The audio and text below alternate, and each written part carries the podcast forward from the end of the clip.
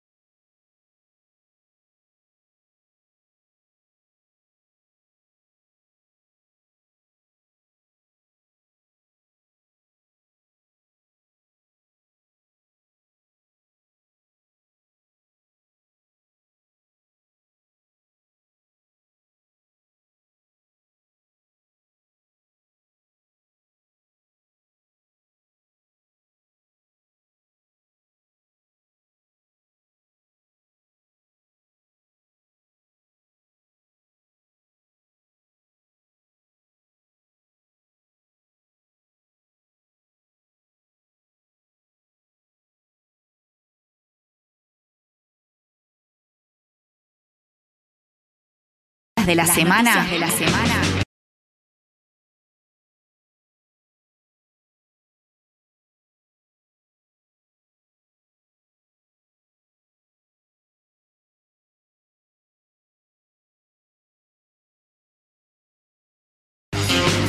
Masticadas por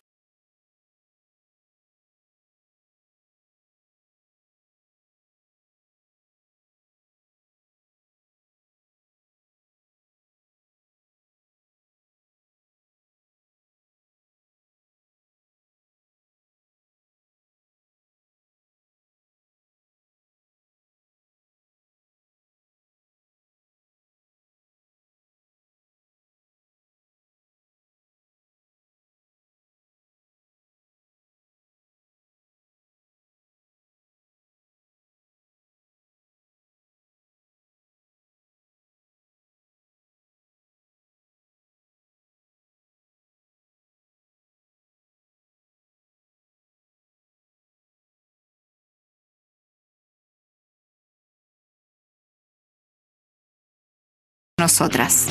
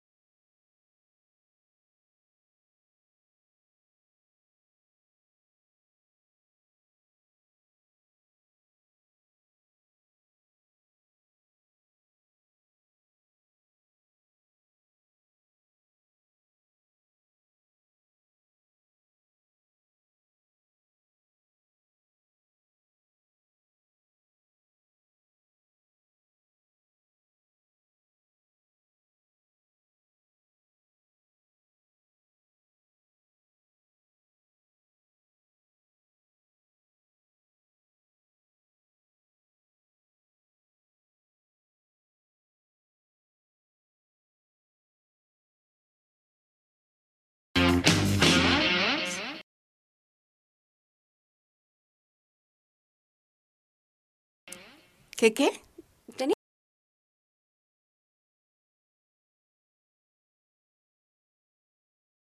donas colgando de tus orejas? Sí, mi sobrina me regaló eh, unos aritos de donas, la Juli. Sí. Y bueno, No me sí, tengo donas en las orejas. Estamos de vuelta en el segundo bloque de Glitter y Doctrina y yo me acabo de dar cuenta que mi conviviente y compañera de radio tiene donas colgando en sus orejas. Exacto. Y antes de que empieces con las noticias masticadas por nosotras, eh, Rusa sí, es ese. Es ese Es mismo el que la gosteó. El que me gosteó. No voy a Horrible. decir más nada porque no hablo de mi vida privada. Sigamos. Es lo que todo el mundo espera, de hecho, y no las noticias comentadas. Me bueno, imagino. estamos en el segundo bloque de Glitter y Doctrina en Radio Megafon y vamos a comentar algunas noticias que nos resultaron interesantes de esta semana. Eh, la primera tiene que ver con que estuvieron recicladores y recicladoras en el monumento Sí, a San. Martín, eh, esperando que la gente se acerque con eh, distintas cosas reciclables, papel, cartón, plásticos, latas, etcétera. Pero detrás de eso hay una cuestión también político-ambiental, digamos, ¿no? Porque lo que, lo que están proponiendo es que se reconozca la tarea de aquellos y aquellas que trabajan eh, con lo que nosotros decimos basura, con los residuos, y que hacen un aporte significativo a la cuestión ambiental en nuestra ciudad. Para eso hablamos con Rocío Morales, que es integrante de la agrupación Patria Grande en Neuquén, parte también de la organización de recicladores y recicladoras y que están dentro de la UTEP. Y esto es lo que nos decía. Desde la cooperativa, las emprendedoras integrantes de la Federación Argentina de Cartoneros, Carreros y Recicladores, UTEP, y el grupo de vecinos voluntarios de Reaccionar, estamos realizando cada 15 días una campaña de clasificación y recolección de materiales reciclables en el centro de Neuquén, puntualmente en el Monumento a San Martín. La próxima jornada va a ser el 17 de agosto. Desde las 11 del mediodía y hasta las 3 de la tarde vamos a recepcionar todos los materiales como cartón, envases de elementos de limpieza, elementos de higiene, botellas de gaseosa o de agua, papel, y eh, latas. Vamos a estar recuperando todos esos materiales para trasladarlos posteriormente a la planta de tratamiento de residuos de Neuquén, donde bueno, los trabajadores y trabajadoras de la cooperativa los clasifican, los enfardan y posteriormente los venden. La idea de esto es reconocer que el trabajo de los compañeros y compañeras recicladores urbanos y cartoneras genera un impacto ambiental que es positivo y que en buena hora de que esto sea reconocido para que de ahora en adelante toda la política que se comience a ejecutar en materia de gestión integral de residuos sea justamente con una mirada que contemple a los cartoneros y a, la cor- y a las cartoneras como un factor importante o como un factor fundamental de todo el proceso de reciclado. Así que bueno, pueden colaborar el próximo 17 de agosto desde las 11 de la mañana y hasta las 3 de la tarde con los materiales reciclables que puedan juntar en sus casas. Bien, entonces escuchábamos a Rocío Morales, integrante de la organización Patria Grande en Neuquén, compañera mía también de laburo. Eh, y les recordamos, anoten, agenden, el 17 de agosto entre las 11 de la mañana y las 3 de la tarde van a estar en el monumento a San Martín recibiendo aquellas cosas que puedan acercar, que tengan que ver con esta tarea de reciclado. Nosotros no somos recicladoras todavía, no separamos No. nuestros residuos y podríamos empezar a hacerlo. Podríamos hacerlo. Porque podría- po- eh, yo creo que tenemos ahí una inversión millonaria en latas, por ejemplo, ¿no? La gente nos está la gente que nos escucha sabe también. No, bueno, y decí todo, porque vos sos una acumuladora de papelitos y agendas. Bueno, pues no voy a tirar mis agendas, pero puedo, no sé, como de repente deshacerme de un montón de papeles que tengo y Bien. este es el momento para pensar en aportar a esta campaña que está llevando adelante. 10, no, martes 17. Martes 17 de 11 a 3 de la tarde en el Monumento a Muy San bien. Martín. Bueno, la semana pasada y la anterior se estuvo comentando mucho eh, y se puso en marcha el proyecto que reconoce las tareas de cuidado de aquellas mujeres eh, que no tenían posibilidades de jubilarse eh, porque básicamente se habían dedicado a criar a sus hijos y no tenían condiciones para hacerlo.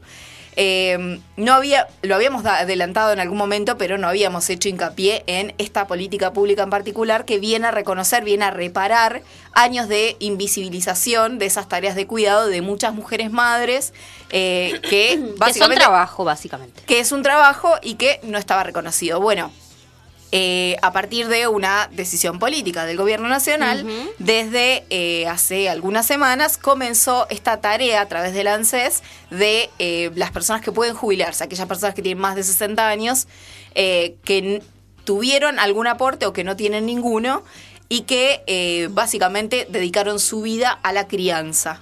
¿Sí? Y ese trabajo no estaba pago. Bueno, ahora pueden eh, empezar a tramitar su jubilación. Y este es un reconocimiento importantísimo. Importantísimo. Para eso dialogamos con Pablo Todero, que es el referente regional de ANSES, que nos contaba un poco de qué se trata esta política que se lleva adelante. Esta semana comenzamos este reconocimiento de aportes por tareas de cuidado, que lo que hace es visibilizar y reparar una desigualdad histórica eh, en la distribución de las tareas de la crianza, del cuidado de los hijos e hijas.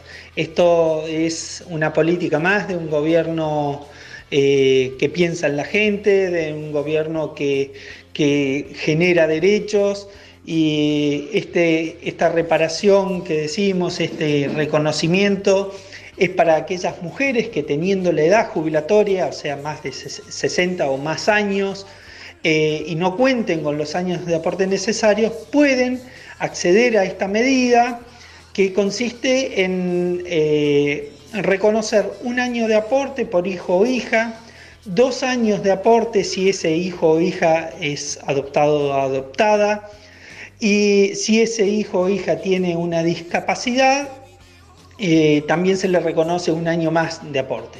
En el caso de que esos hijos o hijas hayan sido beneficiarios de la asignación universal eh, por 12 meses, continuos o discontinuos, se les reconoce eh, dos años de aportes.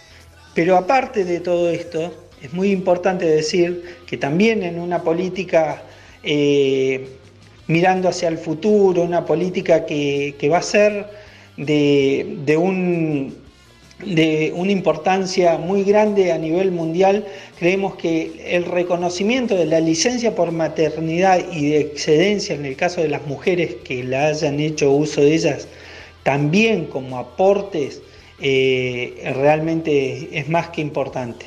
Lo único que necesitan cuando viene es sacar un turno en ANSES, eh, que lo estamos haciendo a contraturno, cosa que eh, puedan eh, tener turnos y atenderlas especialmente a, las madres que vienen a hacer esto, traer el DNI de, la madre y las partidas de nacimiento de sus hijos e hijas. Si tienen una discapacidad, un certificado de discapacidad de ese hijo e hija y la sentencia de adopción en el caso que fuese adoptado o adoptada. Para nosotros ha sido realmente muy emocionante ver eh, en esta semana a las madres eh, emocionarse como a las trabajadoras y a los trabajadores del organismo, tanto más emocionados que esas madres que creían que nunca iban a poder jubilarse. Creo que es un Estado cerca, un Estado que piensa futuro, un Estado que eh, está buscando la salida a, esta situación de la pandemia, eh, generando más derechos a la sociedad y sobre todo a aquellos que más lo necesitan. Bien, estábamos escuchando a Pablo Todero, referente regional de ANSES, que nos contaba sobre esta política de cuidado, este reconocimiento a aquellas mujeres, personas eh, gestantes, madres, cuidadoras, cuidadoras de toda la vida, eh, que habilita la posibilidad de jubilarse, ¿no? Esto está pensado para ellas eh, mayores de 60 años que ya están tramitando y bueno, de hecho fue bastante emocionante ver cómo se acercaban porque qué sé yo, después de tanto tiempo en algún momento no te la crees, que alguien te reconozca todo lo que hiciste por esos zánganos y esos zánganos que criaste. que son tus hijos. Que son tus hijos. Que las deben querer un montón, pero digo, bueno, hey, ese trabajo de pensar qué van a comer, qué hay que comprar, qué falta en la casa, qué la ropa, qué tienen que ir a la escuela, qué hacer la tarea. Ey, gente, es, un, es una bocha de tiempo consumido que les puedo asegurar que quienes trabajamos en relación de dependencia o son monotributistas, no, y que, y que se dedican sobre todo a la vida pública y no tanto a la vida privada porque tienen a alguien adentro de su casa pensando en eso 24/7, trabajamos un tercio de lo que trabaja esa gente. Exactamente, bueno, lo hemos charlado varias veces en distintas oportunidades sobre esta, esta posibilidad de reconocimiento. Esto es una pata, me parece que faltan un montón de otros reconocimientos que van a ir llegando eh, en la medida que podamos seguir ensanchando derechos. Hay, hay un ejercicio que es muy lindo para hacer para quienes todavía no entienden por qué es justo reconocer estas tareas de cuidado, que eh, invitamos a toda la familia a que haga una lista de horarios y cantidad de tiempo en cada cosa que hacen desde que se levantan hasta que se van a acostar un día de semana cualquiera. Exactamente. Y ahí ver si la persona que se queda en su casa, o aún no, porque puede ser una mujer que trabaje, que tenga hijos, pero que tiene esta doble, triple jornada laboral que, que tenemos las, sobre todo las, las personas con vulvovagina. Eh, les invito a ver qué cantidad de cosas piensan en ese momento, qué cantidad de cosas hacen. Eh, a cuántas personas le hablan, los contienen, porque también pensemos que esas personas también contienen a todos y todas las integrantes y los integrantes de la familia. Así que estaría bueno que, si tienen alguna duda de por qué es justo reconocer esos